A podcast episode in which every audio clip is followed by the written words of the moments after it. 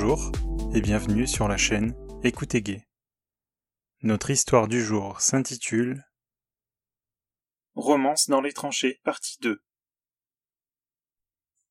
À l'occasion, cette semaine de l'anniversaire du début de la bataille de Verdun de 1916, je vais vous raconter la suite de l'histoire d'Armand et de Gaston. Pour ceux qui ne l'auraient pas écouté la dernière fois, je vous invite à écouter la partie 1 avant la partie 2 bien sûr. Bonne écoute Mobilisés depuis le 2 août 1914, partis rapidement de leur foyer, ils ont été séparés pour les besoins sur différents terrains de guerre en France. Si jeunes et encore plein d'avenir, chaque jour sous les balles et les obus est malgré tout un jour béni qui leur permet de garder espoir en un avenir meilleur.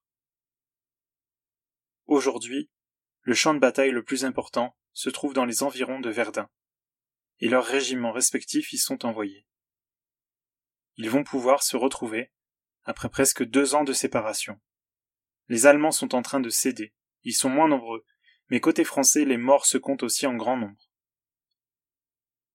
Comme un cadeau qui ne sera à jamais marqué dans leur tête, une lumière dans l'horreur apparaît, alors que Gaston était déjà présent depuis plusieurs jours à Verdun, ses coéquipiers et lui obtiennent des renforts, et pas des moindres, puisqu'Armand en fait partie. Gaston n'en croit pas ses yeux. Il n'a qu'une envie, l'enlacer et l'embrasser. Armand s'enfonce et s'installe dans la casemate où Gaston dort également. Gaston le suit alors et lui saute dessus en ne dissimulant pas sa joie. Armand. Cela fait si longtemps. J'avais tellement peur de ne plus jamais te revoir. Gaston. Tu es ici aussi. C'est merveilleux. Mais ils sont vite rattrapés par le bruit des balles qui sifflent et des obus qui explosent par intermittence, toujours de façon surprenante, comme si l'ennemi jouait avec eux. Ils se mirent à courir, prirent les armes, attendent la fin des tirs adverses pour en faire de même ensuite. Puis un calme de mort envahit les tranchées. Leur vigilance descend d'un cran, et vient la distribution du jus, le café des tranchées, qui vient réchauffer les entrailles et apporter un peu de caféine bienvenue, les nuits étant souvent courtes. Gaston observe Armand. Il a gagné encore en pilosité. Il arbore une grosse moustache en forme de C horizontale, plutôt épais. Sur son visage, il a une nouvelle cicatrice sur la joue et des rides au front. Il n'en reste pas moins que Gaston a toujours le cœur battant quand il le regarde. Armand, lui, est plus absent. Il fait bien attention à Gaston, mais son regard se défile souvent. Un dialogue s'engage. Gaston. Qu'est-ce que tu as? Armand. Si tu savais combien d'hommes que j'ai connus sont morts, combien de temps tiendrons-nous ici? Mais les Allemands sont moins nombreux, tu sais. Les officiers nous ont dit que la bataille serait bientôt finie.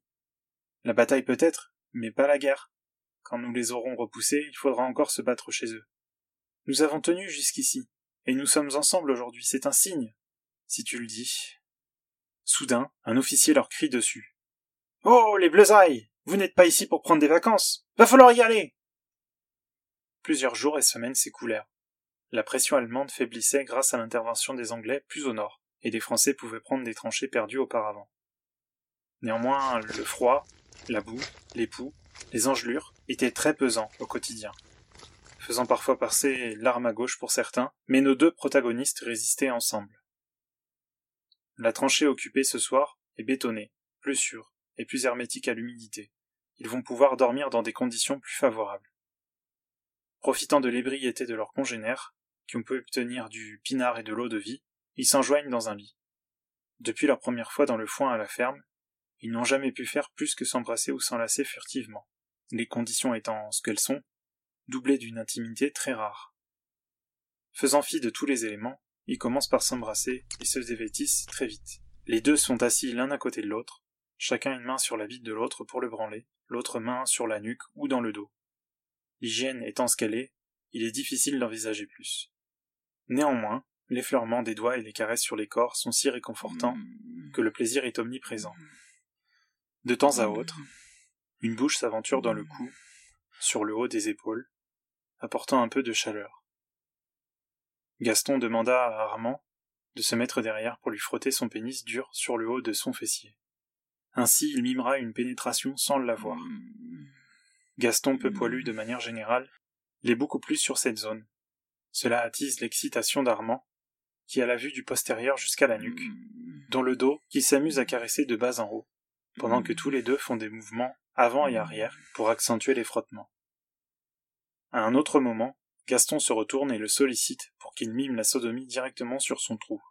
Alors les jambes écartées, il ressent la chaleur et le gland mouillé grassement, pendant qu'ils se regardent dans le blanc des yeux, en laissant ouverts leurs lèvres pour respirer. Armand se couche ensuite sur Gaston, en continuant de le masser avec sa queue sur le périnée. Armand l'embrasse, lui caresse les cheveux, et accélère le rythme avec sa bite. Gaston remue toujours sa main sur son sexe, et place son autre main sur le dos d'Armand pour le rapprocher de son corps. Dans les minutes qui suivirent, Armand éjacule sur le pénis de Gaston. Cela faisait tellement longtemps qu'il n'avait pas eu de contact, même simplement avec lui-même, que la verche de Gaston en était recouverte. Gaston s'en badigeonnait, l'étalait partout autour de son pubis, sous ses bourses, pour en garder le plus possible sur lui. L'orgasme d'Armand ne se fit pas attendre. Il en eut partout sur les flancs, les côtes et sur son sexe. Pour finir, les derniers bisous échangés, ils se séparèrent pour qu'à l'aube leur relation ne soit pas dévoilée aux autres soldats de la casemate. Puis un réveil soudain vient perturber la nuit. Des avions survolent les lignes. Des soldats se couvrent alors le visage des tissus qu'ils trouvent. Armand et Gaston comprennent que ce sont des lâchers de gaz que les Allemands s'apprêtent à faire. Ils savent parce que les autres poilus leur ont dit que c'était perdu lorsque le produit s'échappe. Ils ne laissent que peu de chance. Alors dans un élan de courage et d'amour, oubliant les autres soldats, ils se jettent l'un sur l'autre en se serrant très fort dans les bras, les visages cachés dans les uniformes, leur cœur faisant communion et se criant ⁇ Je t'aime ⁇ Les derniers soupirs les emporteront dans un carnage brûlant. Il y a peu d'espoir. Néanmoins, pour celui qui croit à un autre monde, ils sont au moins partis ensemble et ne se quitteront plus jamais. Fin de l'histoire. Retrouvez-moi sur les différents réseaux sociaux avec le hashtag ou le arrobase écoute ou bien sur mon site internet www.écoutegay.com. Mettez-moi en favori pour me retrouver facilement sur votre plateforme de streaming préférée. Merci de votre écoute et à bientôt.